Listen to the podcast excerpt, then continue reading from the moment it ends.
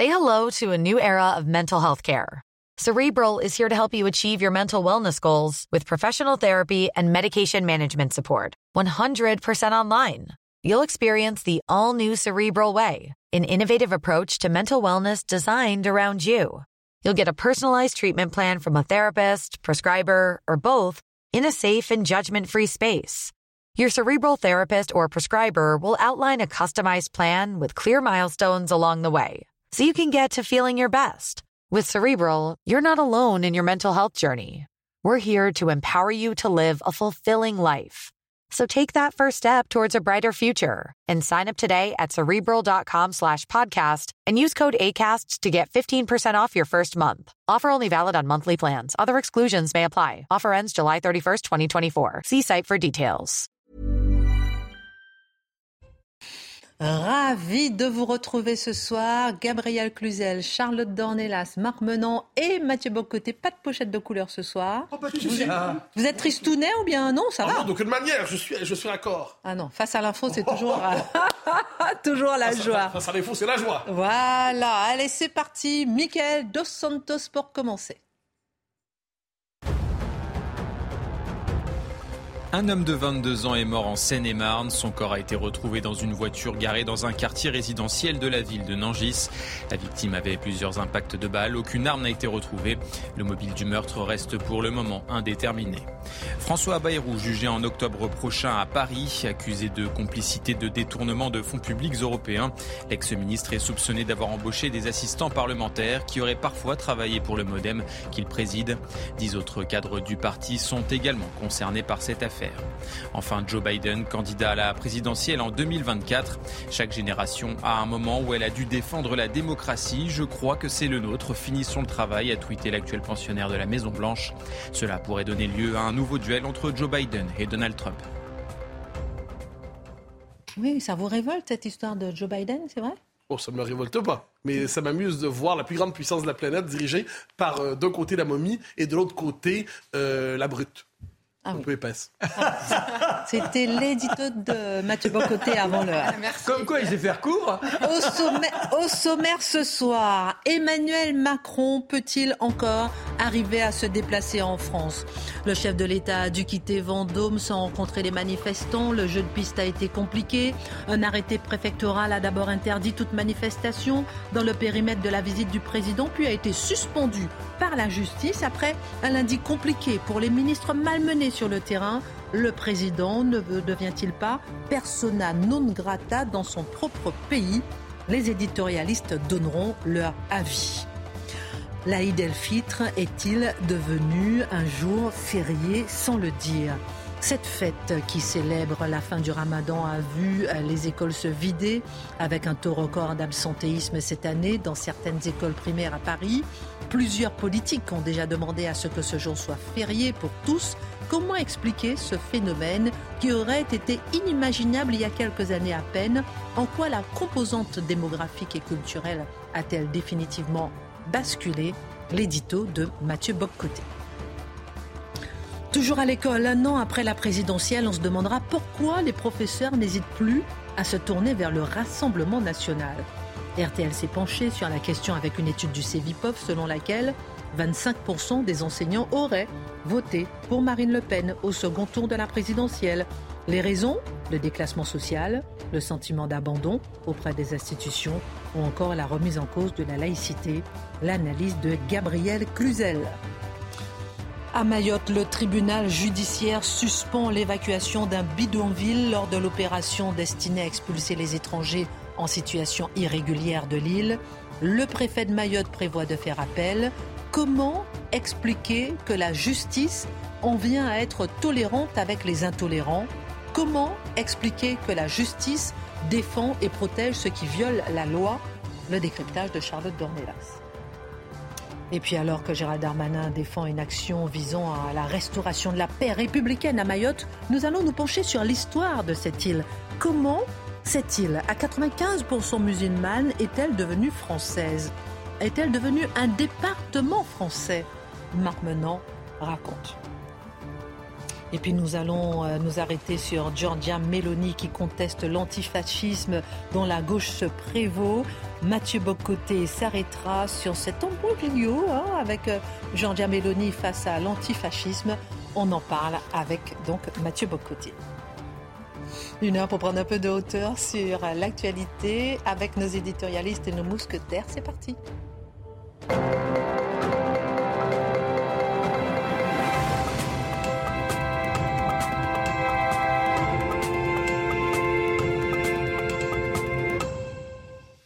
Alors, dans un instant, on va parler d'Emmanuel Macron. On fera un tour de table pour savoir est-ce qu'il peut encore se déplacer euh, dans son propre pays. Est-ce qu'il n'est pas persona non grata? On fera un tour de table. J'ai envie d'avoir votre regard là-dessus parce que ce concert de casseroles continue euh, dans toute la France et maintenant il est un peu empêché sur le terrain. On en parle dans un instant. Vendredi, Mathieu Bocoté, c'était l'Aïd, le jour qui célèbre la fin du ramadan et pour l'occasion, les rues de Paris étaient vides.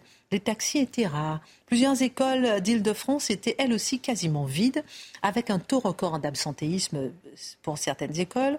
Comment expliquer ce phénomène qui aurait été inimaginable il y a quelques années à peine? Est-ce que l'Aïd est devenu aujourd'hui un jour férié officieux? Ah ben, Je crois que vous nommez la chose essentielle dès maintenant. C'est-à-dire, dans les faits, à cause du changement culturel, du changement démographique que connaît la France dans plusieurs territoires, vous savez, un pays, c'est pas euh, simplement un territoire et du droit, ou un territoire et euh, une structure purement formelle. C'est une population et une culture. Et si vous avez dans ce pays des endroits où la population est massivement ou majoritairement musulmane, vous allez avoir dans les mœurs, dans les fêtes, dans les habitudes, dans les rituels, les habitudes non pas historiquement qui ont caractérisé la France, mais celles de l'islam. Ça va de soi. Vous direz, pour peu qu'on ait un minimum de sens de, comment fonctionne l'histoire, on le voit. Mais il faut voir jusqu'où ça.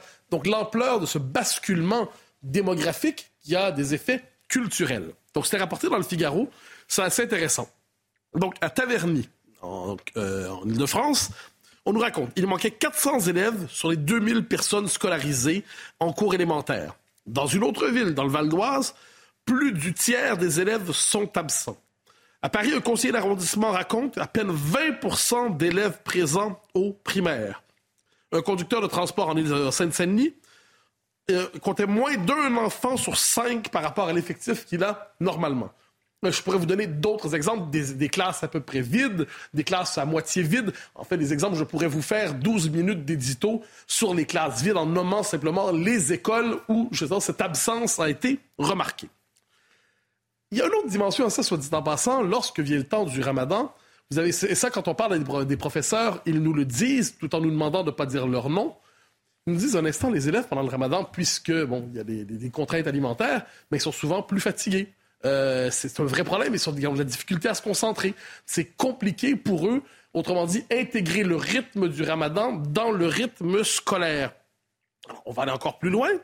Les élèves sont même quelquefois plus turbulents. Parce qu'à cet âge-là, si vous n'avez pas euh, l'occasion de vous alimenter sur un mode qui est à peu près normal, et vous devez suivre des contraintes qui sont peut-être bonnes pour le monde adulte, j'en sais rien, mais certainement pas au moment de la formation, euh, des corps, de la conscience. Alors, tout ça, je dirais, l'islamisation, pas au sens de l'islamisme, mais le basculement dans l'islam de parties significatives du territoire entraîne une transformation des mœurs, c'est que c'est compliqué aussi pour les enseignants et les professeurs. J'ajoute, si on lisait bien l'article du Figaro et si on lisait aussi aux alentours, qu'il y a aussi des, enseignants et des surveillants qui ne sont pas disponibles le jour de l'Aïd. Donc, autrement dit, il y a un rappel culturel. On a beau tambouriner laïcité, laïcité, laïcité avec des majuscules partout. Eh la laïcité, finalement, si vous changez de peuple, eh la laïcité, elle s'effondre devant vous le lendemain matin. Alors, il y a deux facteurs, justement, là-dedans. Le premier, c'est, on pourrait dire qu'il y a une forme d'accélération historique, hein, le changement de peuple, ou ce que la gauche appelle la créolisation, ce que Emmanuel Macron appelle la transition démographique. Ah, il y a plusieurs termes pour nommer ça eh bien, ce changement de peuple finit par avoir ses effets. Tôt ou tard, ça, aurait pu être il y a cinq ans, là, dans cinq ans, dans dix ans, mais là, maintenant, le basculement, nous en sommes contemporains. Mais il y a aussi, et là, c'est ce qui est remarqué, puis je reviendrai cette année, pour certaines dimensions planifiées. Dimensions planifiées, c'est-à-dire pourquoi est-ce que ça a basculé en l'espace d'un an, deux ans, trois ans, et particulièrement cette année? Eh bien, parce qu'il y a une part d'organisation militante pour pousser justement les jeunes, les élèves, les étudiants à euh, se, déserter le système scolaire au moment de l'Aïd. Et ça, c'est probablement la part nouvelle dans cette analyse. Alors, c'est-à-dire, comment vous dites euh, planifier euh, l'absentéisme Alors, vous savez, un, des grands fléaux qui pèse sur notre époque, c'est évidemment TikTok. nous le savons. Et, alors, c'est ce qu'on a appelé, moi j'ai découvert ça aujourd'hui, le Mazdak. Qu'est-ce que le Mazdak? Un, un, terme d'origine d'un dialecte lointain qui vient du Maghreb? Pas du tout. C'est un influenceur sur TikTok. Donc, et que Masdak Trading, hein, qui donne des conseils juridiques aux gens de mille manières, autrement dit, comment faire valoir ses droits. Et il y a une formule, quand vient le temps d'imposer à son professeur euh, de lui obliger de dire je ne pourrais pas être là demain parce que j'ai mon congé religieux, et vous êtes obligé de céder. Il y a même une formule, c'est masdakiser un prof masdakiser. Donc c'est un verbe nouveau, l'art de faire valoir ses droits sur le mode de la rhétorique diversitaire et de la complication juridique pour être capable de faire tomber une culture, ça c'est ma définition, masdakiser un prof. Alors, ce qui est intéressant, ce, donc ce Masdak a fait une vidéo qui a été vue par environ 2 millions de personnes, enfin elle a été vue 2 millions de personnes en une semaine. Et qu'est-ce qu'on y voyait? Eh bien, une véritable forme de, tutoriel, comme on dirait aujourd'hui, pour expliquer comment dire à un professeur qui dirait, oui, c'est bien beau que ce soit laïde, mais il y a une obligation scolaire, tu dois être là, eh bien, il a fouillé dans le droit, ou d'autres ont fouillé dans le droit pour lui, euh, ça, on verra bien. Donc, à la formule qui dit on est obligé de, finalement d'aller à l'école les jours où, il y a une programmation scolaire, eh bien, il a trouvé une circulaire datant de 2004, du 18 mai 2004, qui permet, je cite, des autorisations d'absence doivent pouvoir être accordées aux élèves pour les grandes fêtes religieuses qui ne coïncident pas avec un jour de congé. Autrement dit, une disposition d'exception qui traînait dans la loi pour des circonstances vraiment, je le redis, exceptionnelles, on la déterre, on s'en empare et on a fait une arme de conquête juridique devant l'éducation nationale en disant le droit a prévu la possibilité pour nous de nous dérober à votre calendrier scolaire parce que notre fête religieuse est plus importante. Donc, c'est une machine à normaliser l'exception.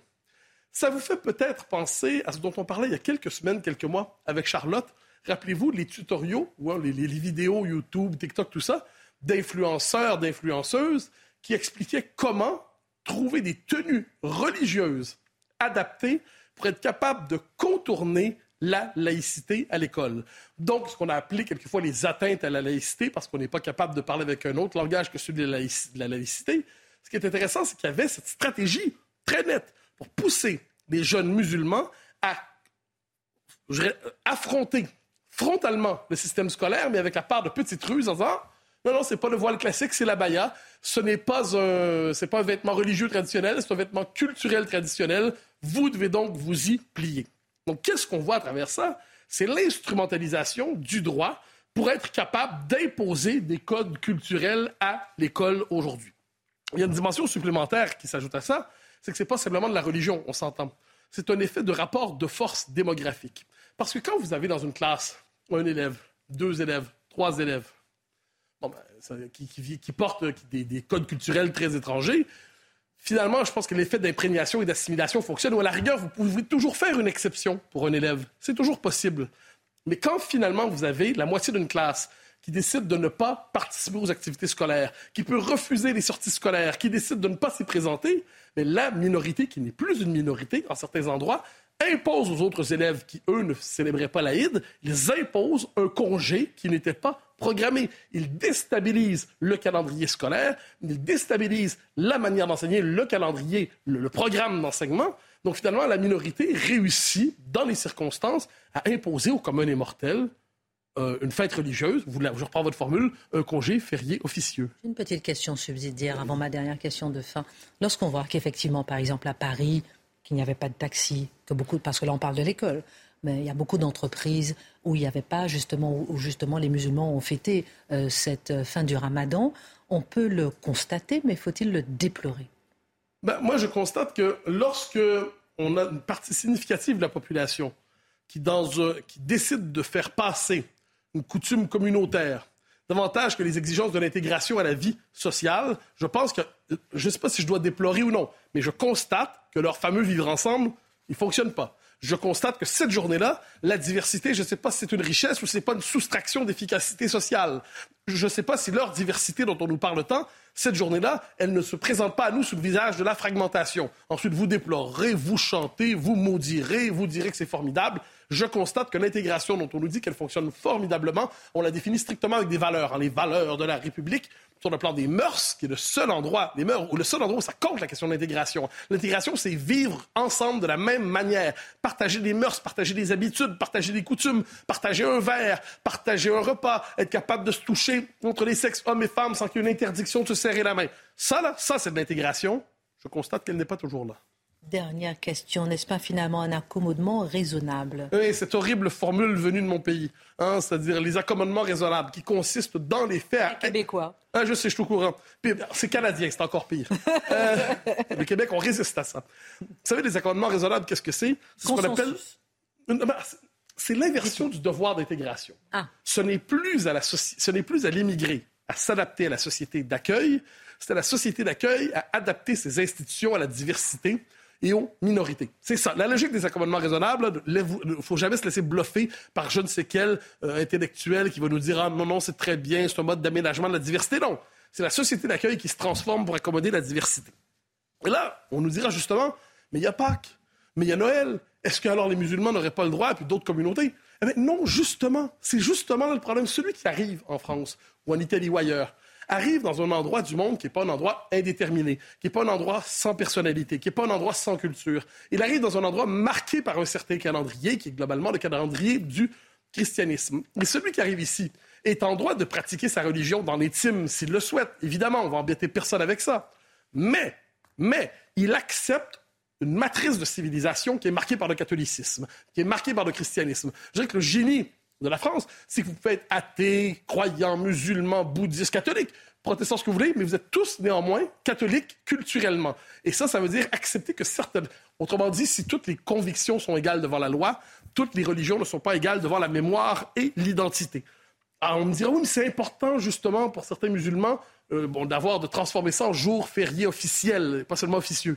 Mais c'est justement parce que c'est important qu'il faut dire non. Il faut renverser l'argument c'est parce que s'intégrer, ça implique une part de sacrifice. S'intégrer, ça implique d'accepter les codes de la société où on arrive. S'intégrer, ça consiste non pas à imposer ces codes à ceux qui nous accueillent, mais accepter que ceux qui nous accueillent posent un cadre. Et dans ce cadre, dans ce cadre, vous affirmerez votre singularité, votre diversité, appelez ça comme vous voulez. Mais vous n'êtes pas en droit de remplacer le cadre culturel du pays d'accueil par un autre cadre. Alors pour l'instant, la laïcité permet de tenir, entre guillemets, mais on le voit, la laïcité ne tient pas devant la démographie. La démographie fait l'histoire et la démographie fera tomber la laïcité si ça continue comme ça.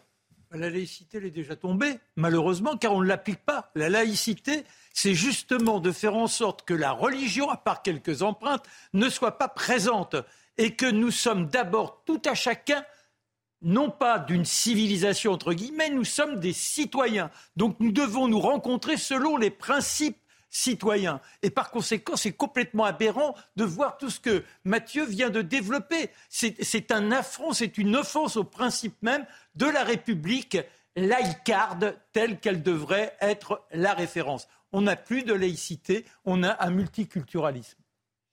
J'aurais pu passer une heure sur ce sujet parce que j'aurais plein de questions, mais on aura l'occasion de revenir. On est d'accord sur l'ensemble, mais il y a quand même ce point d'une laïcité dévoyée qui ne veut plus rien dire. Hmm. Si la laïcité ne fait pas respecter la République, il n'y a pas de laïcité. Hmm. Avec Gabriel Cluzel, on va se demander euh, ce soir pourquoi les professeurs n'hésitent pas à se tourner vers le Rassemblement national, à la présidentielle. Il y a peut-être un lien, justement, ça en fait certainement partie, cette laïcité. Euh, puisque selon une étude du CEVIPOF que reprend nos confrères de RTL, 25% des enseignants auraient penché pour Marine Le Pen à la dernière présidentielle. Les raisons la laïcité, euh, vous en avez parlé, le déclassement social. Est-ce que c'est une citadelle de la gauche qui tombe? Oui, alors le, euh, avait fait des estimations en 2000, pour l'élection de 2022. Il en avait fait aussi pour l'élection de 2011. Et on se rend compte que s'il y avait 11% de professeurs qui prévoyaient euh, de voter Rassemblement national en 2017, il y en avait 25% euh, pour 2022. Donc c'est une multiplication, euh, plus d'une multiplication deux. Donc une progression très forte. Alors nos confrères de RTL, mais aussi de Marianne, euh, sont allés à la rencontre de ces professeurs qui sont passés du côté obscur de la force. Ils sont allés les interroger. Alors anonymement. Ils veulent rester anonymes. C'est encore une preuve supplémentaire de la grande tolérance de, euh, leurs euh, collègues de gauche, parce qu'ils ne veulent pas que euh, cela se sache, comme s'ils en avaient honte. Alors, oui, c'est potentiellement une citadelle qui, peut s'effondrer parce que si vraiment il y avait un bastion de la gauche qu'on imaginait imprenable, c'était bien celui-là. c'est vrai qu'on avait l'impression que prof de gauche, c'était un pléonasme. Et pourtant le métier de professeur, par essence, est conservateur. C'est un, métier de transmission. Euh, les hussards noirs de la, République, ils étaient réputés de gauche et pourtant, ils étaient dans une mission, évidemment, de, transmission. Ils avaient même à cœur de montrer qu'ils savaient mieux transmettre que les frères des, écoles chrétiennes. Mais alors, à partir des années 70-80, on a Bourdieu et ses épigones, le, célèbre pédagogiste, a, comment dire, résolu ce paradoxe euh, en faisant du passé table rase. Donc, l'élève, mais ça a été bien sûr souvent dit, mais ça mérite d'être appelé.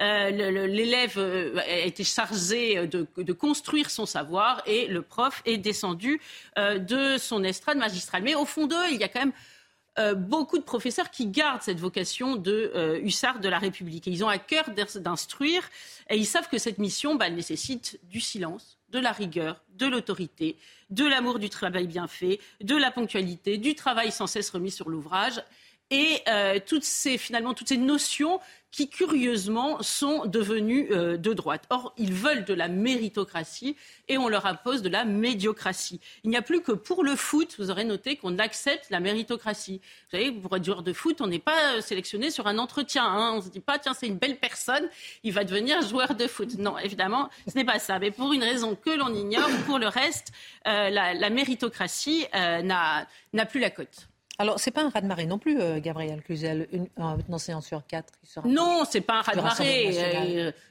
mais, mais, mais c'est quand même une, une, une brèche dans, dans, la citadelle. Alors, rassurez-vous, euh, ou rassurez-vous ou pas, vos, vos, enfants, s'ils sont au lycée, ils, continueront d'étudier Eldorado, qui est une ode à la, migration de Laurent Godet, vous savez, ce militant d'extrême gauche euh, qui a reçu le prix Goncourt, qui est dans les listes officielles de nombreuses académies. Mais en revanche, vous avez peu de chance d'avoir soumission de Welbeck, qui a, aussi reçu le prix Goncourt pour une autre œuvre. Euh, mais, pour euh, ça, c'est absolument évident. Et ça reste un tabou dans la salle des profs. Ça, RTL le précise bien dans son, dans son étude. Mais néanmoins, c'est un véritable signal et, et cela montre que les choses changent. Alors à vous écouter, ce ne sont pas ces profs euh, qui ont changé, mais c'est plutôt la gauche elle-même qui a changé. Oui, et, et, Marc acquiesce. C'est exactement, c'est exactement ça. Euh, eux n'ont pas tellement bougé parce qu'encore une fois, ils sont les héritiers des hussards de la République. Mm. Mais la gauche, elle, a, a, profondément évolué. Et puis il y a une autre chose qui change, c'est la société. Vous savez, les profs sont aux avant-postes de ce changement. Pourquoi? Parce que notre, quand une, société change, c'est comme tout mouvement, il y a une inertie. Donc au début, on ne la voit pas changer. Et c'est au, plus loin de sa trajectoire qu'on peut voir l'écart. Donc ce n'est mm. pas dans les EHPAD qu'on va mm. voir euh, la société qui a changé, c'est dans les écoles. en fait, les professeurs, ils sont les sentinelles euh, de, de, la France de demain. Et ce qui explique que même quand ils ont quelques utopies au fond du cœur, eh bien, ils se heurtent à la réalité. De quelles utopies s'agit-il et justement de quelle réalité À quelle réalité il se heurte? Alors, il y a, pour, pour, moi, il y, a, il, y a, il y, a, deux utopies. La première, c'est celle qui, est, qui, qui découle de l'interdit d'interdire, c'est celle de l'enfant roi qui est devenu euh, l'enfant tyran.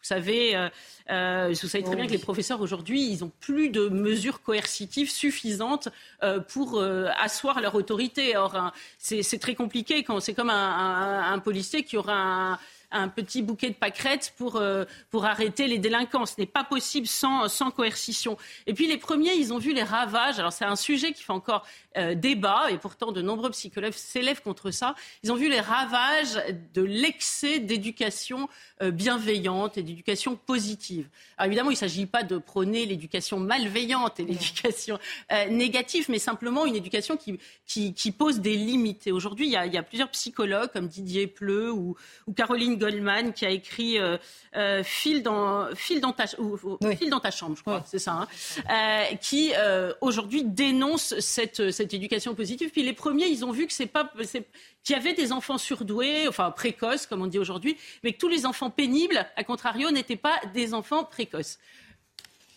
La deuxième utopie. Ah oui, j'allais oublier le fil. C'est de croire qu'on va accueillir une, immigration massive et que cela va passer comme une, comme une lettre à la poste. Et en fait, on vous fait une passerelle à l'école. On leur dit, allez, vous serez à la fois le prof, mais aussi le flic, le parent, parce qu'ils ont des enfants qui, pour lesquels ce pas, le français n'est pas leur langue euh, maternelle, euh, parfois avec des parents complètement dépassés, qui ne connaissent pas nos mœurs. Donc, à charge à l'école de, de, leur apprendre tout cela. Évidemment, quand ces euh, élèves sont très nombreux, euh, c'est très compliqué. On leur charge de, leur faire aimer la France avec des bouquins d'histoire géo qui répètent que, la, contrairement aux lavis d'autrefois, que la fraîche n'est pas belle, que la France n'est pas grande, que d'ailleurs elle, elle, les a persécutés au temps de la colonisation, et des bouquins de français qui mettent sur le même plan euh, des rappeurs euh, et Madame de Sévigné, j'en passe, et des meilleurs. Donc c'est évidemment éminemment compliqué. Et puis avec Samuel Paty, ils ont évidemment compris qu'ils étaient in fine les, les, premiers au contact des jeunes radicalisés et que donc ils payaient l'addition de tous les manquements.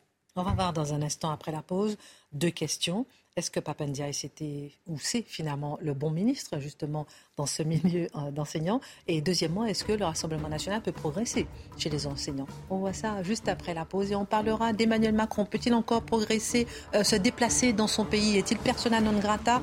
On parlera aussi de Giorgia Meloni. Qu'est-ce qui se passe en Italie? On aime bien jeter un œil euh, là-bas. À tout à l'heure. À tout de suite même. Au retour sur euh, le plateau de Face à l'info, euh, on disait avec vous, euh, Gabriel Cluzel, que les enseignants sont de plus en plus à droite, de moins en moins à gauche. Pourquoi? Et je voulais vous demander deux questions avant de passer à Mayotte avec Charlotte Dornelas et Marc Menant. Est-ce que faire le choix d'un ministre de l'Éducation au motif que la majorité des profs sont réputés de gauche était un mauvais casting? Bien, évidemment, c'est un casting daté finalement. Ça, ne va plus. C'était il y a longtemps qu'il fallait faire ce genre de casting. Euh, non, mais pourquoi? Pour une raison très simple, c'est que euh, les professeurs des, quartiers sensibles se sont complètement abandonnés. Je vais vous donner un exemple très simple. À la rentrée dernière, euh, le ministre Papendiaï finalement a délégué la responsabilité au chef d'établissement de décider si un, vêtement était laïque ou pas, pour, ou en fait islamique ou pas. Quoi. On va parler clairement et comment voulez-vous, entre l'enclume du wokisme et le marteau de l'islamisme, qu'un des chefs d'établissement euh, dise, par exemple, qu'un euh, garçon qui se sent fille peut arriver avec une jupe, mais qu'en revanche, un garçon, euh, euh, quand il arrive avec un camis, vous savez, ce, vêtement masculin euh, musulman qui a fait, qui a, fait fureur cet hiver, eh bien lui, il n'est pas autorisé à rentrer. Il y a un syndicat d'ailleurs qui a dit que ce n'était pas à, aux, professeurs, aux établissements de faire ce, genre de, discipline. Et vous pensez, Gabriel Cluzel, que le RN peut encore gratter des parts de marché, si on peut dire, chez les professeurs? Écoutez, euh, oui, sans doute, et en tout cas, il s'y emploie. Euh, on peut noter qu'il a fait une belle prise en la personne de son député du, Loir-et-Cher, Rocher Chudeau. Euh, c'est un ancien haut responsable de l'éducation nationale et c'est lui qui en pointe sur cette association qui se veut transpartisane sur le, sur le wokisme, anti-woke anti -woke, finalement. Et surtout, il a, il a, il a plus euh, récemment euh, au professeur de terminale parce qu'il a dénoncé Parcoursup, vous savez, cette usine à gaz euh, qui aujourd'hui ne déçoit les parents, stresse les élèves et inversement et ne satisfait pas l'enseignement supérieur. Et aujourd'hui, il faut savoir, ce sera mon dernier mot, mais que les élèves en terminale sont laissés à volo parce que le choix de Parcoursup est déjà fait, le bac est complètement démonétisé. donc, pour les professeurs de terminale, c'est un véritable casse-tête. Merci pour votre regard sur l'école et sur euh, ces enseignants qui votent de plus en plus à droite, à droite de la droite. Allons à Mayotte avec vous, euh, parce qu'on a commencé hier. On ne va pas lâcher le dossier. Nous avons évoqué l'opération de police euh, lancée à Mayotte pour évacuer un bidonville, euh, détruire certains logements, expulser des étrangers en situation irrégulière. On dit que c'est le plus grand bidonville d'Europe, enfin de, oui, on dit du monde même d'ailleurs. Mais hier soir, une décision de justice est venue interrompre l'opération. Comment la justice peut-elle défendre et protéger, et je le disais en titre, ceux qui violent la loi Parce qu'indirectement, on en vient à cela.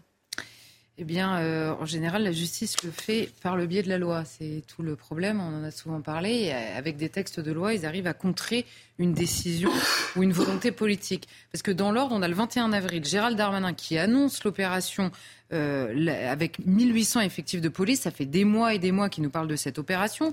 Le 24 avril, donc hier, et c'est pour ça qu'on en parlait, le préfet de Mayotte déclare que l'opération va continuer à monter en puissance pendant la semaine et les semaines qui viennent.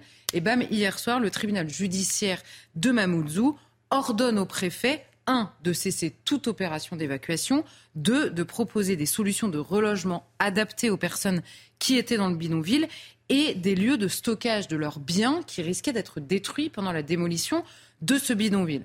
Donc là, franchement, on a le préfet qui immédiatement prend acte de la décision. Il n'a pas le choix, hein, donc il prend acte. Euh, et il demande à la préfecture, aux avocats de l'État, de faire appel, ce que la préfecture a fait aujourd'hui. Donc on a un appel qui est en cours. Mais ce qui est intéressant, c'est de savoir d'où vient cette décision de justice et surtout quels sont l'État, quel est l'État des forces en puissance aujourd'hui euh, sur ce dossier euh, à Mayotte. On a une opération qui est attendue sur l'île. Vous avez eu beaucoup de reportages aujourd'hui. Alors, dans le bidonville, évidemment, que les personnes se disent soulagées, vous pensez bien que euh, c'est assez peu de gens qui sont là par plaisir ou qui ont fui les Comores par plaisir ou qui rejoignent Mayotte. On en a parlé hier, il y a évidemment une attraction énorme. Donc les gens, eux, se disent soulagés dans le bidonville. Mais autour, et dans tous les reportages que vous avez, tous les gens autour vous disent ça va très très très mal finir. Il y a énormément de violence, il y a une pauvreté hallucinante des Mahorais initialement sur lesquels pèse une immigration comorienne absolument ingérable et tous ont le mot guerre civile dans la bouche et tous disent c'est précisément parce qu'on veut empêcher ça qu'il faut absolument mettre fin à ces bidonvilles dans lesquels euh, euh, euh, grandit, on va dire, la violence. Donc vous avez des habitants qui attendent, qui redoutent évidemment parce qu'on a vu des affrontements avec les forces de l'ordre. Ce sont évidemment des opérations qu'on redoute, mais qui l'attendent malgré tout parce que plus vous attendez dans ce genre de situation, plus les décisions devront être radicales et graves, graves au sens euh, politiquement lourd du terme. Donc évidemment, les gens veulent le faire le plus rapidement possible. Vous avez deux députés à Mayotte. Un, une euh, qui est du groupe Lyotte. Elle, elle dit Mayotte, c'est de la violence tous les jours, de hordes de jeunes. Toute la population est menacée. Elle soutient cette opération euh, de euh, démembrement de, du bidonville. Vous avez un autre député, Mansour Kamardine. Lui, il est les Républicains. Lui, il dit c'est l'opération de la dernière chance afin de retrouver la paix civile. À Mayotte, il n'y a plus de vie sociale, plus de vie nocturne et vous envoyez votre enfant à l'école la boule au ventre.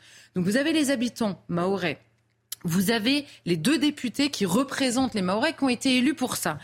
Et vous avez la justice qui est saisie de procédure en référé par une vingtaine d'habitants du bidonville lui-même.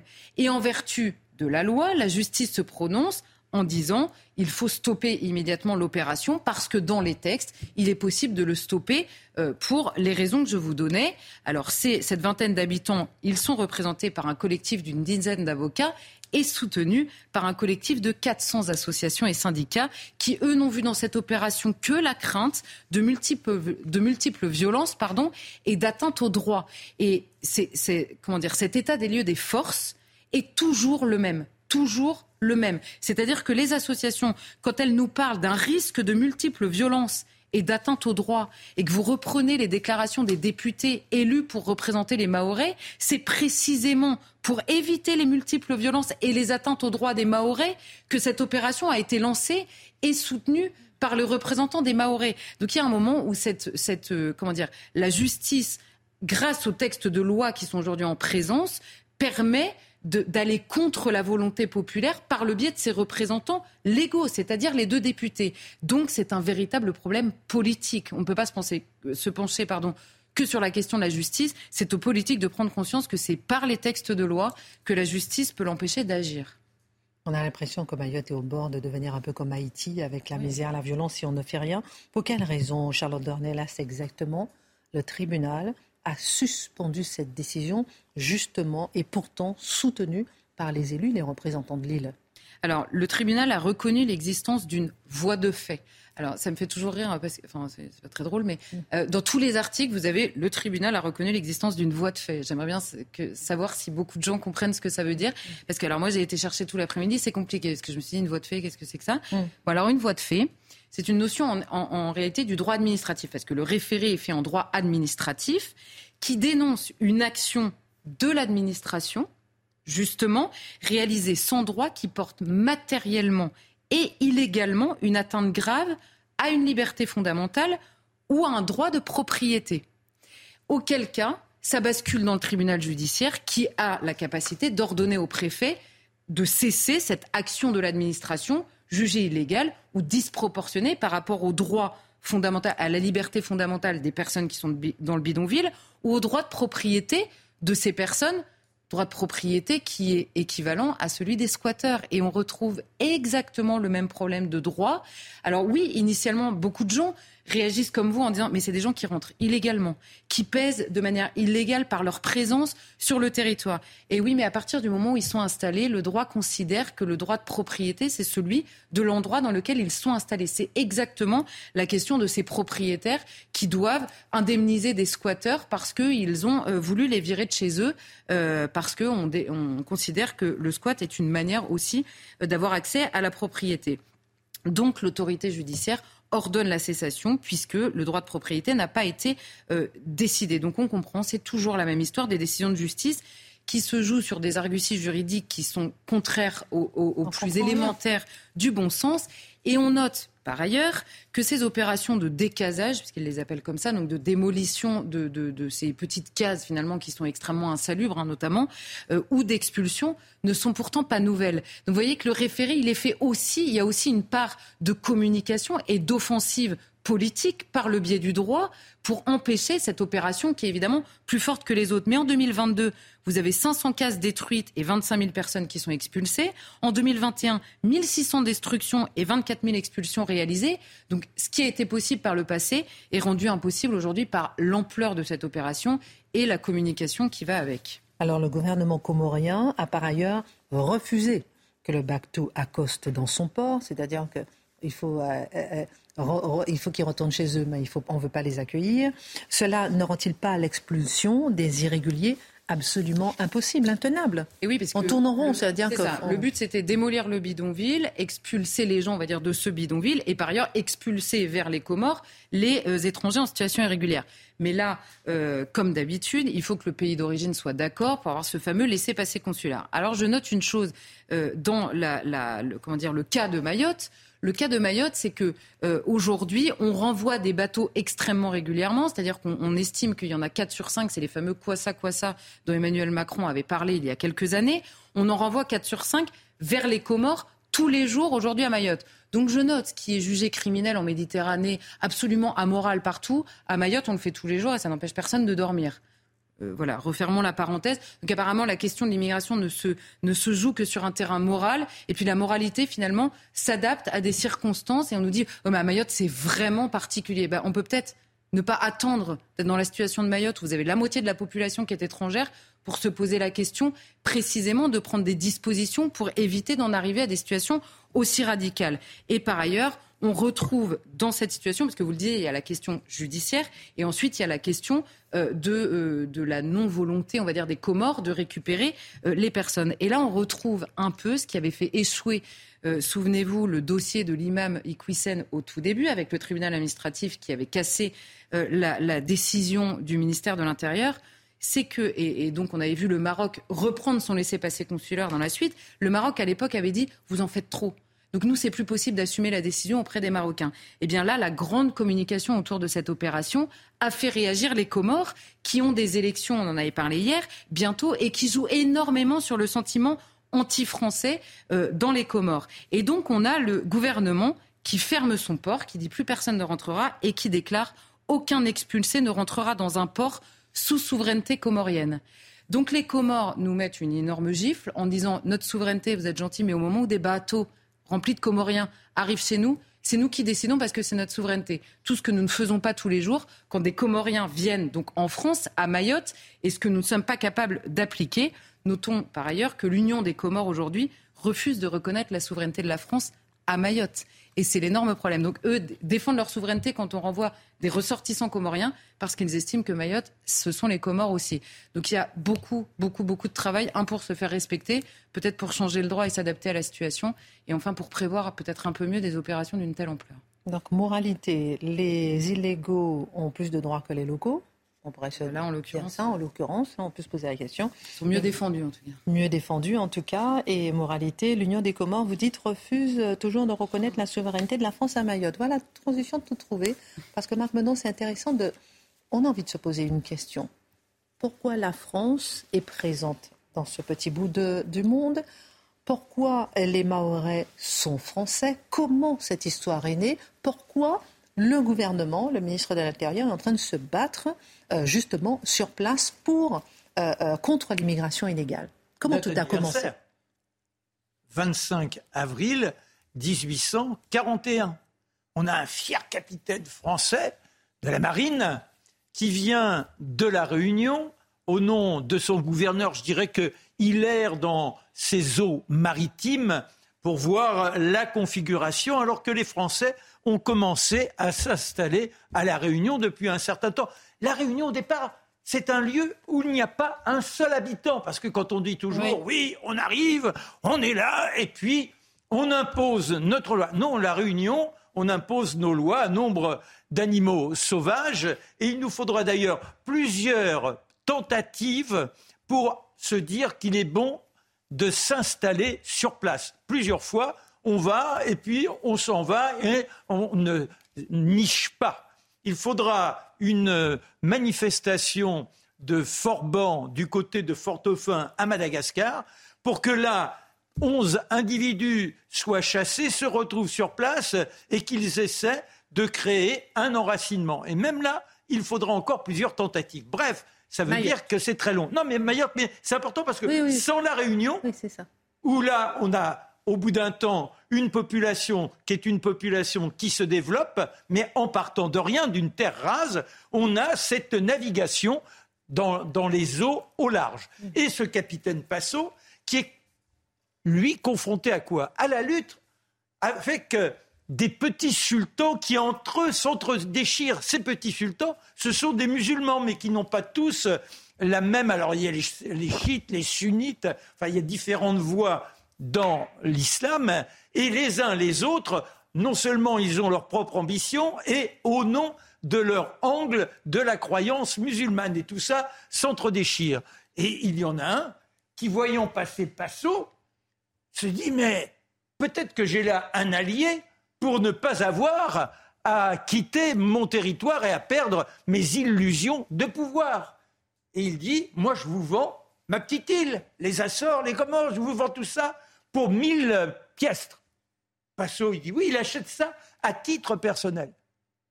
Il prend l'engagement également d'assurer l'enseignement pour les deux enfants de ce jeune sultan. Voilà comment la transaction se fait. Et Passot propose après au roi Louis-Philippe que la France devienne, elle, véritablement la, la possesseur de ces terres. Et au fur et à mesure, on va commencer à créer, ben, non pas une, oui, une sorte de colonisation, mais avec, n'oublions pas, les esclaves, parce que ce monde musulman, il utilise les esclaves. Et en 1848, grâce à la France, eh bien, il n'y a plus d'esclaves. Ce qui vaudra d'ailleurs une sorte d'agitation, car ceux qui ont profité de ce trafic voient perdre leurs bénéfices, et ils sont contre. Voilà comment nous nous sommes installés sur place, je dirais, sans avoir à rougir et même avec fierté. Comment on est devenu département après? Alors, on devient département, ça, alors c'est très, très, très récent.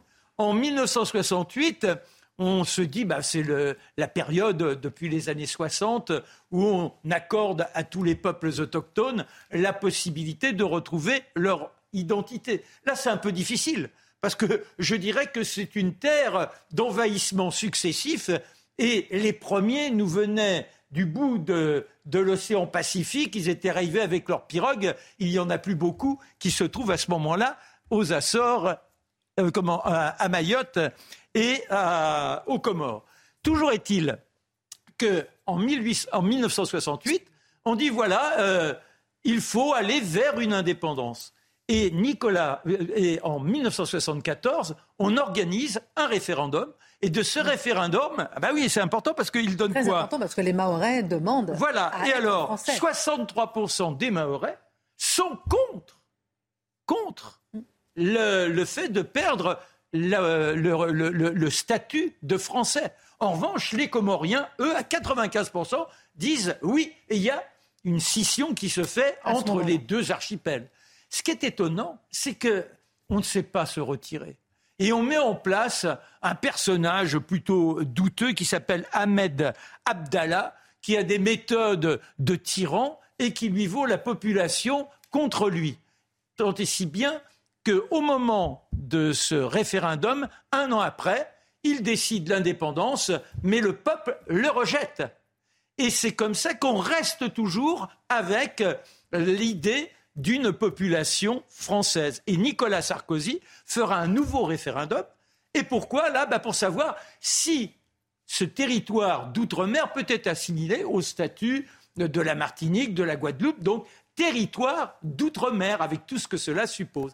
Et c'est comme ça que l'on est entré dans une relation. Voilà.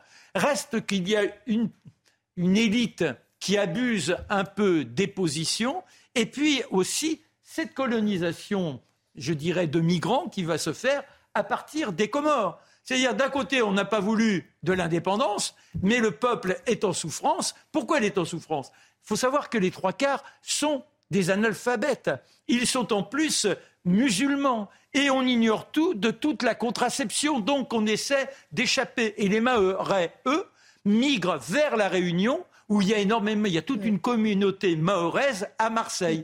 Ils, laissent un peu la place libre à ces, à ces gens qui, eux, fuient les Comores. Voilà la situation. Après, on ramifie sur ce que Charlotte nous a passionnément très raconté. Intéressant, très intéressant de voir effectivement tout ce qui s'est passé. On va juste regarder la carte encore qu'on a vue furtivement, juste pour voir un peu justement hmm à quel point euh, Mayotte est vraiment très très euh, proche des Comores et voilà, elle fait partie vraiment de cet archipel, d'où euh, toute la problématique que vous avez si bien soulignée. Retour en métropole ou concert de casserole en métropole. concert de casserole. J'ai envie de vous entendre. Hein. On va faire un tour de table. Est-ce qu'Emmanuel Macron peut encore arriver à se déplacer en France? Le chef de l'État, il a dû quitter Vendôme sans rencontrer les manifestants. Euh, le jeu de piste a été un peu compliqué aujourd'hui avec un arrêté, en parlant d'arrêté, un arrêté préfectoral qui a d'abord interdit toute manifestation dans le périmètre de la visite du président, puis a été suspendu par la justice après un lundi compliqué pour les ministres malmenés sur le terrain, on l'a vu est-il devenu, lui, les ministres, l'exécutif, sont-ils devenus persona non grata dans leur propre pays?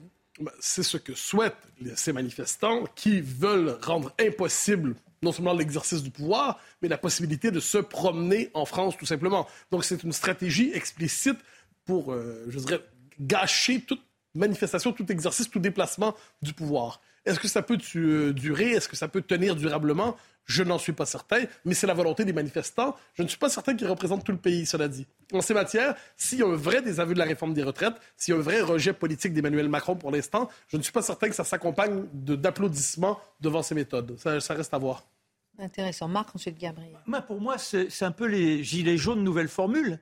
C'est-à-dire que là, il n'y a pas spécialement d'agitateurs. Quand on voit ceux qui se présentaient cet après-midi, oui, il y a quelques engagés politiques, mais il y a tous les autres et il y a quelque chose, une sorte de blessure. On a ressenti pour cela une sorte d'affront dans le comportement du président de la République.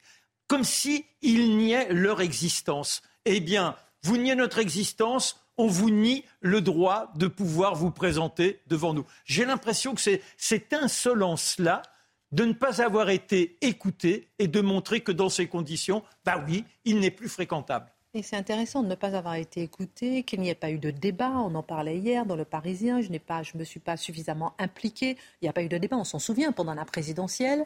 Est-il donc devenu persona non grata? Est-ce que comment ça pourrait se terminer tout cela? Euh, oui, est-ce que ça tiendra dans la durée C'est une vraie question. Mais, mais la trouvaille de la casserole est quand même assez géniale sur le plan Pourquoi euh, tactique. ça? Pourquoi? Euh, Parce que c'est difficile d'aller. D'ailleurs, le, gouvernement s'est un petit peu couvert de ridicule en essayant de le faire, d'aller reprocher aux gens de faire du bruit avec leur casserole. Autant les insultes, les coups, etc., les menaces, ça c'est évidemment fortement répréhensible, mais les casseroles, c'est, euh, ça n'a rien à voir, c'est un, outil domestique, enfin euh, voilà, de cuisine, qui est celui qui ne va pas, de, propre à celui qui ne va pas, qui ne fréquente pas la rotonde. Vous voyez, il fait, fait sa petite sauce chez lui. Donc ce côté aussi populaire, classe moyenne, est évidemment euh, euh, extrêmement bien vu et il est devenu un objet symbolique comme le gilet jaune. Et en cela eh bien ce symbole peut durer d'autant qu'il y a beaucoup d'expressions autour traîner des casseroles taper dans les casseroles enfin euh, il peut y avoir toute une littérature autour de la casserole qui évidemment fait durer le mouvement mais euh, il dit par exemple, et euh, je me tourne vers vous, Charlotte Donéas, je n'ai jamais considéré que couvrir la voix de l'autre par quelques ustensiles que ce soit est un signe de respect démocratique. On a parlé d'incivisme aussi par rapport à ce qui s'est passé avec le ministre Papandiaï euh, à la gare de Lyon hier soir. Quel est votre regard? Après, c'est pas très Incivisme, non, pas de démocratie? Non, mais c'est pas très nouveau. Et puis les gens lui répondront, bah oui, mais on, on couvre votre voix avec ce qu'on peut. Vous l'avez recouvert du 49.3. Bon là, c'est Franchement, c'est l'histoire sans fin. Mais en effet, moi, je vois, euh, on avait dit au moment du gilet jaune, c'est une manière de, se voir, de se faire voir. En fait, le gilet jaune sert à ça sur le bord d'une route, de se faire voir. Bon, bah là, la casserole, c'est le, moyen de se faire entendre. Et je suis un peu euh, surprise, on va dire, que euh, tout le monde s'étonne que ça dure encore aujourd'hui. Il n'y a pas du tout longtemps, en fait. Alors, c'est vrai que médiatiquement, on passe euh, très vite d'un sujet à l'autre, mais aujourd'hui, la réforme des retraites a pris tellement de place dans les discussions de toute la France que, évidemment, qu'on ne va pas passer euh, d'un sujet à l'autre euh, en, trois jours. D'autant plus qu'aujourd'hui, le gouvernement, on peine à savoir par quoi ils vont redémarrer, on va dire, la, séquence prochaine. Donc c'est pas très étonnant, c'est pas très nouveau non plus hein, que les ministres soient chahutés après une telle après une telle contestation. Est-ce que ça durera ça? Madame En tout cas, c'est assez nouveau et c'est intéressant à, regarder. On voit aussi une certaine mobilisation. Je viens à votre dernier sujet. On voit aussi une certaine, un certain euh, recentrage aussi de la manifestation. C'est-à-dire qu'avant, c'était des manifestations, des coupures, peut-être des menaces de coupure pour tout le monde, là, qui sont ciblées sur l'exécutif. Un dernier mot rapide. Oui, mais le, le président dit en démocratie, on doit écouter la voix de tous. Mais lui, il n'écoutait pas, il voulait même pas recevoir. Il partait au bout du monde. À partir de là, oui, il n'avait pas besoin de casserole. Il lui suffisait d'un hélicoptère. À chacun son tatamar. À chacun son tatamar. L'Italie maintenant, qui commémore aujourd'hui, ce 25 avril, euh, sa libération au terme de la Seconde Guerre mondiale. C'est intéressant de s'arrêter sur ce sujet. Il s'agit évidemment d'une commémoration sur le signe de l'antifascisme, qui a longtemps servi de religion civique après la Deuxième Guerre mondiale, Mathieu Bocoté, mais cette célébration est aujourd'hui remise en question, notamment par Giorgia Meloni, Certains voient dans sa tiédeur une forme de complaisance coupable à l'endroit du fascisme. Dites-nous en plus. Ah, alors, c'est une controverse passionnante parce que la manière dont les sociétés gèrent leur histoire, gèrent leurs symboles, gèrent leur, leur mémoire, en fait, c'est, une, c'est la meilleure manière de comprendre le, le, noyau de leur identité. Ça, je crois que c'est l'essentiel. Or, qu'est-ce qu'on voit? L'Italie, en fait, comme toute l'Europe, a été traumatisée au sortir de la Deuxième Guerre, avec raison, par le fascisme, par le nazisme. Et on s'est globalement dit à ce moment, plus jamais ça. Et cette idée qu'il fallait construire notre société contre la possibilité même d'une renaissance du fascisme, c'est devenu l'identité civique ou presque mythologique des Européens d'après-guerre. Mais, vous aurez noté que la Deuxième Guerre mondiale est terminée depuis un certain temps. Or, le problème de l'antifascisme aujourd'hui, c'est qu'il cherche désespérément l'adversaire, il cherche, il traque, il cherche des symboles, des traces d'un ennemi qui est vaincu depuis très longtemps. Mais cet antifascisme, nous dit Giorgia Meloni, parce qu'il faut comprendre pourquoi, parce qu'elle-même est issue d'un parti, je reviens là-dessus, Madame Meloni veut marquer une forme de distance avec cette célébration. Pourquoi? Certains disent, mais elle vient d'un parti l'Alliance nationale auparavant, le MSI auparavant, qui est un parti qui était héritier du fascisme italien. On oublie de dire, lorsqu'on dit ça, que l'Alliance nationale, qui a succédé au MSI, a rompu avec le fascisme d'abord en le dénonçant et ensuite en le rejetant complètement en en faisant le procès.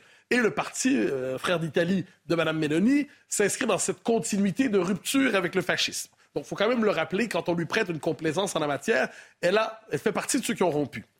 L'autre élément qui me semble important, c'est quand on réfléchit à ce que représente l'antifascisme aujourd'hui. Et c'est ce que disent globalement les gens autour de Mme Mélanie. Ils disent l'antifascisme aujourd'hui ne se contente pas de lutter contre le fascisme réel s'il apparaît. Il est instrumentalisé pour diaboliser toute pensée politique qui ne s'inscrit pas dans le grand récit de la gauche. Donc l'antifascisme ne sert pas seulement à combattre le fascisme, ce qui serait une excellente idée s'il se présentait à nous, mais il sert à combattre le patriotisme. Il sert à combattre la nation. Il sert à combattre le conservatisme. Il sert à combattre tout ce qui relève de l'univers de la tradition. Donc, on se retrouve avec un antifascisme dévoyé qui est instrumentalisé aujourd'hui pour faire le procès de toute autre chose que le fascisme. Et c'est dans cet esprit, si on porte crédit aux propos de Mme Mélanie, on peut penser qu'elle cache des choses, mais si on croit ce qu'elle dit, si on regarde aussi la fonction de l'antifascisme ailleurs en Europe, c'est cette idée du dévoiement de l'antifascisme qui aujourd'hui sert tout autre chose que son objectif historique. D'autant qu'il y a un angle mort dans tout ça.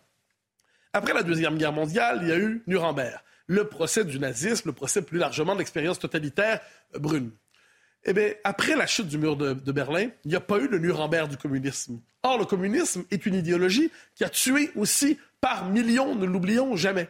Ça, on a oublié. Et le communisme, encore aujourd'hui, on peut se réclamer du communisme en France, hein, ne l'oublions pas, comme si cette idéologie qui avait tué par millions n'était pas marquée par les crimes faits en son nom ça fait une mémoire hémiplégique, ça fait en sorte qu'aujourd'hui, quand on pense au totalitarisme du 20e siècle, on a cassé pour de bon, avec raison, la matrice du fascisme, mais on s'est contenté de déplorer les crimes du communisme sans se demander s'ils n'étaient pas inscrits dans sa matrice idéologique. De ce point de vue, on a une vision diminuée, limitée, coupée en deux de la mémoire du totalitarisme au 20e siècle. Peut-être est-ce que ça devrait aussi alimenter notre réflexion sur l'antifascisme. Oui, et ce qui est intéressant toujours lorsqu'on parle de l'Italie ou de notre pays, c'est comprendre aussi nous, ce qu'on vit chez nous. Donc, dernière question, si je vous suis bien, la mémoire collective est déphasée par rapport aux réalités euh, présentes. C'est une question. Est-ce qu'elle ne permet plus d'avoir accès à notre passé? Mais c'est exactement ça. Moi, j'aime rappeler la chose suivante. Faites la liste des grands, ceux qui ont combattu le fascisme, l'horreur du nazisme, l'horreur du fascisme. Vous avez le général de Gaulle, vous avez Churchill, vous avez des gens qui, lorsqu'on regarde les idéaux de ces gens, Churchill, de Gaulle, une bonne partie de la résistance, parlaient le langage de la nation. On dirait même aujourd'hui qu'ils sont nationalistes, soyons honnêtes. Des gens qu'aujourd'hui, s'ils revenaient dans la vie politique, notre gauche idéologique et mondaine, euh, France intérisée, serait occupée à dire mais ce sont des fascistes, c'est l'extrême droite, faisons barrage au fascisme. D'ailleurs, on l'a souvent rappelé en 58, quand De Gaulle revient, on dit halte au fascisme, barrage au fascisme, le fascisme ne passera pas. Donc, dès 58, le général de Gaulle avait été fascisé à cette époque par les communistes. Et aujourd'hui, qu'est-ce qu'on range dans la catégorie du fascisme? La résistance à l'immigration massive, la défense de la famille traditionnelle, la sélection scolaire, et finalement tout ce qui est antérieur à la révolution progressiste des temps présents est fascisé. Dès lors, le paradoxe du fascisme contemporain, c'est qu'il fait l'antifascisme contemporain, pardonnez-moi, c'est qu'il mène une guerre de tous les instants à ce qui a permis de résister au fascisme lorsqu'il était vraiment là. Le général de Gaulle n'était pas un, un prix 68 heures en culotte courte. Et euh, Winston Churchill n'était pas le grand-père débonnaire de Daniel Cohn-Bendit. On était devant des gens qui avaient une conception du monde qui aujourd'hui semble inimaginable. Et ce sont ces gens-là, ces gens-là qui ont lutté contre le fascisme et non pas ceux qui en 68 et dans les années qui ont suivi croyaient lutter contre le fascisme en attaquant des CRS. Inversion de valeur, inversion du monde, monde à l'envers. Merci Mathieu. Merci Gabriel, Charlotte, Marc. Euh, Mathieu Devez pour la Minute Info et Pascal Pro des Pro 2. Merci, bonne soirée. On vient de l'apprendre, une fillette de 5 ans a été retrouvée morte dans un appartement de Rambervillers, c'est dans les Vosges. Selon le quotidien Le Républicain Lorrain, la victime a été retrouvée dans un sac poubelle à une centaine de mètres de son domicile. Un adolescent de 16 ans déjà connu de la justice a été interpellé dans l'appartement où a été découvert le corps de la fillette. Il a été placé en garde à vue. Nicolas Sarkozy est visé par une plainte d'Anticor. L'association Anticorruption annonce avoir déposé plainte le 7 avril contre l'ancien président. Anticor soupçonne l'existence d'un pacte de corruption en lien avec l'attribution du mondial de football au Qatar. Une nouvelle météo des forêts sera diffusée chaque jour par Météo France à partir du 1er juin et jusqu'à fin septembre. Un outil présenté aujourd'hui par le ministre de la Transition écologique Christophe Béchu. La carte suivra les couleurs classiques de Météo France, vert, jaune, orange et rouge, des couleurs qui correspondent à des niveaux de danger respectifs. Son but n'est pas d'indiquer les incendies en cours, mais de prévenir les départs de feu.